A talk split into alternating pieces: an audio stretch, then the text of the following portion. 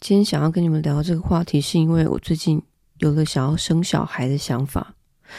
我先说一下，如果你是第一次听我聊天的话，我基本上是未婚的身份。嗯，那为什么会突然有生小孩的想法呢？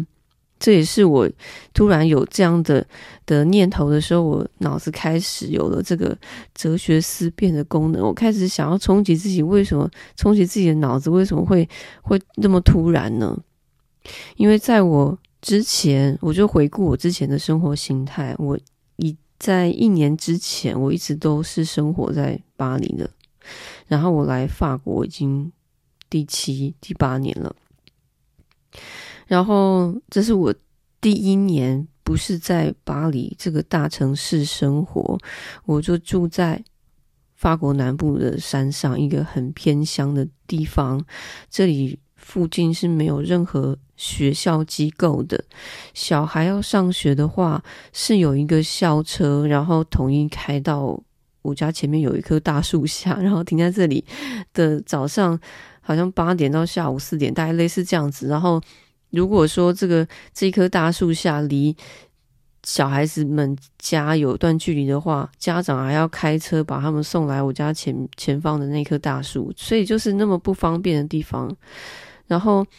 而且我就是也也没有人在催促我生小孩，就是说所有的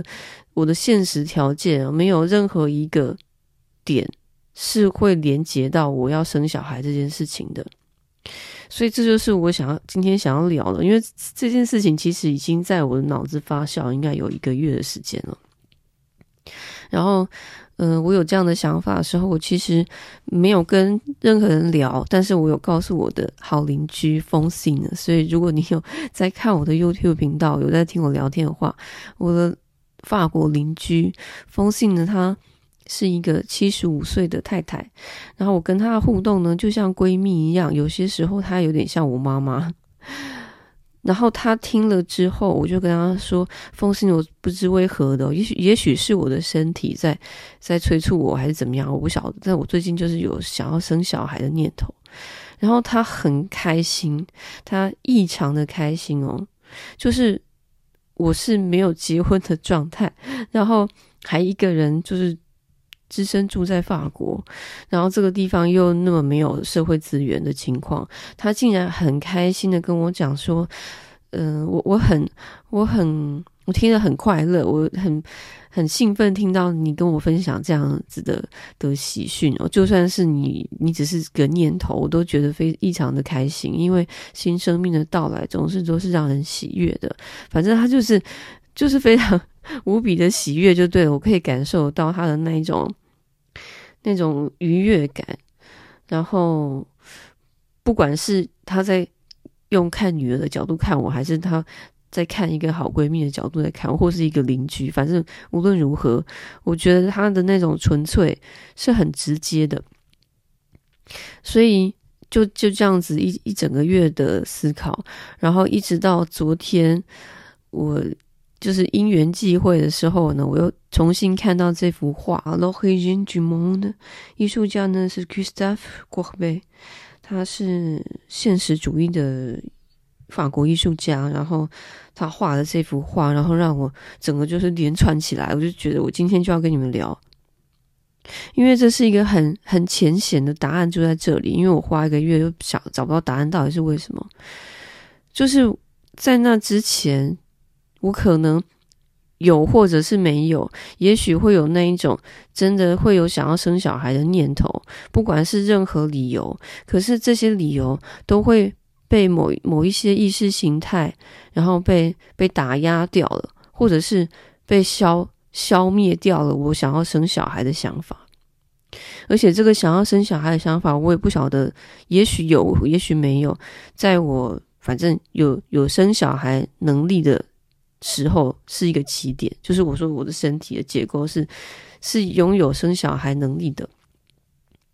所谓我的子宫已经准备好可以生小孩，一直到今天为止，也许在我一个月前起了这个想要生小孩子这个念头的更早的这个整个时间段哦，比如说我假设哈，假设我的十四岁的子宫可以生小孩的话啊，然后一直到我一个月前的这中间一整段的时间，也许我都有可能会有在下意识想要生小孩的念头，很难讲啊，但我我我无法知道，因为我我现在知道说，在那段期间，我的身体就是。我的子宫是被意识形态所绑架了，就是今天的主题。因为有各种的理由，不会想要，嗯，怎么说？各种的理由去形成那个意识形态，去让这件事情不可以发生。然后也再加上呢，在这期间呢，当然。就会有很多人来关心你的子宫。如果你的身体已经今天的主题哦，你是三十代的女体的话，那就会有，比如说小智个人，你身边可以跟你讲到话的人，或者是大大至这个国家，就是反正就是一种一种系统，一种一种架构，然后来关心你的子宫，所以你就会觉得所有所有的事情就不是发自于你自己的内心，然后那个很。很很干净的那个很纯正的声音发出来跟你讲说：“哎呀，我想要生一个小孩这件事情。”然后再回到那一个月前的我的身体是发生什么事呢？我我同同整了，就是这个可能性，就是我搬从巴黎搬到南法这个山上，快要一年的时间了，到五月一号就要满一年了，所以。这个整段时间发生了什么事呢？就是我远离了意识形态啊，在这个地方是没有人在管，就是你要你想要怎么样，或你应该怎么样，或是你你怎么这样那样的那种。你们可以理解我在说什么吧？就所谓意识形态，就是一种比较比较大。大方向，大家觉得应该，或者是一种比较所谓安全的方向，或是那种比较中间值的那种感觉。所以，如果说你不是在这个中间值哦，或者是说连要找到这个所谓意识形态的这个观念啊，在这个偏乡的山上，根本没有人在做这个事情，就是你想怎么样就做什么事啊，然后。大家基本上是独立的个体，所以在这个地方意识形态根本用派不上用场，根本人数也不到所谓要形成一种意识形态，因为每个人的形态实在是太不一样了。你你是这样子，然后我是这样子，然后也也会因为这样，所以有一种没有谁跟谁很像这件事。所以，嗯，我在猜想啊，就是也许是这个理由吧，就是我。这个将近一年的时间，然后让我好像忘记所谓意识形态这件事，然后我的子宫呢，就这种形而上的回到我自己的身上，然后我的子宫就被被释放了，然后我就感觉我的子宫就终于 从这个呃。开始有生育能力的我的那个少女的身体，然后一直到我这个已经三零代的的身体啊，终于被绑架释放，就回到我自自己个体上，有一种舒服的感觉。我我在猜想了，因为就是解放了那种一直被压迫成什么，不管了，反正就是我我们已经。熟知的，比如说对于小孩的教育，然后一定要这样那样，要要先先有一个美好美满的婚姻，或是跟先生太太又有一个和谐的婚姻关系，然后要有一些比较完整的现实条件，然后你也要观察你住的地方是不是有学区，然后是不是适合小孩，附近有没有公园，反正就是所有所有的东西，这些其实可能也也。也不重要，或是没那么重要，反正就是那一种，好像全部都干净了，就是我的我的意识全部都清空了的时候，然后我开始有了生小孩的念头，大概是这样。这是一个月前发生的事情，可是可能在在我搬来的这个一年前呢，就开始在这个这个 process 这个这个进化程序就启动了，所以是不是很奇妙呢？然后再加上。我在猜想啊，可能也有一些跟法国他自己本身的关于小孩或家庭教育这些文化有关，因为他们的离婚率实在太高了，所以，嗯，就是小孩这件事情，可能跟他们的所谓我们可能在亚洲的这些固有的一定要怎么样怎么样，然后才会去想谈到要生小孩这件事情，就完全可能不同观念。但无论如何，我在想。如果说我不是从巴黎搬离的话，可能也没有办法达到今天这种效果，就是如此的神奇的效果，是那种我根本不可能会自己发出想要生小孩的这个我我的我，然后变成一年后的进化之后想要生小孩的这个议题，从我脑子里面突然自己的生长出来。因为巴黎怎么样说，还是会有各种意识形态。我觉得，因为毕竟我在在这之前都一直在巴黎的，也没有所谓想要生小孩的这种念头。那也有可能，你可能会说，也许轩女，可能你在山上哦，这个环境比较清幽，然后大自然比较开阔，可能也比较适合，就是照顾小孩什么。可是没有，我觉得这个是每每个人的。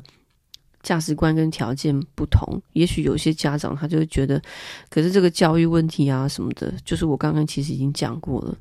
所以我觉得我还是会至少在现在，我会归咎于就是意意识形态绑架我的子宫之后，我现在遭到遭到释放。然后谈到为什么会是这个这幅画作让我觉得整个连串起来，因为它毕竟呢，它的画的名字是是叫做《Loki 君夢》。当时我其实看到这个标题哦，就是说这是好像是那个这个世界的开端这样子，然后嗯，你可以去 Google 这个原原本画是长什么样子。我看当时一开始看到，其实我就是在这个在巴黎读这个艺术研究所的时候，我们上课有聊到这幅画，然后我看到都觉觉得。压力有点大，我不晓得各位女性们，你看到的时候是什么感觉？嗯，我觉得呢，如果我是在那个意识形态被绑架的时候，就是不是是我的子宫被意识形态绑架的时候，我看的时候压力很大。但我现在被释放的时候再来看，我觉得就是还好了，就是觉得那就是一种一种阐述，是一种。直截了当的想要说明什么，想要说的是一个，呃，一种诞生的概念，是一种毫不避讳的说的那一种很直，有够直截了当的说这样子哦，因为就是非常的写写实啊，比较现实，非常现实的说，只是他用一种非常现实的手法告诉你这件事情。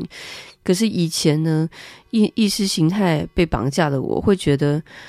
那种我会很想要有一种好像类似女权主义的那种反抗哦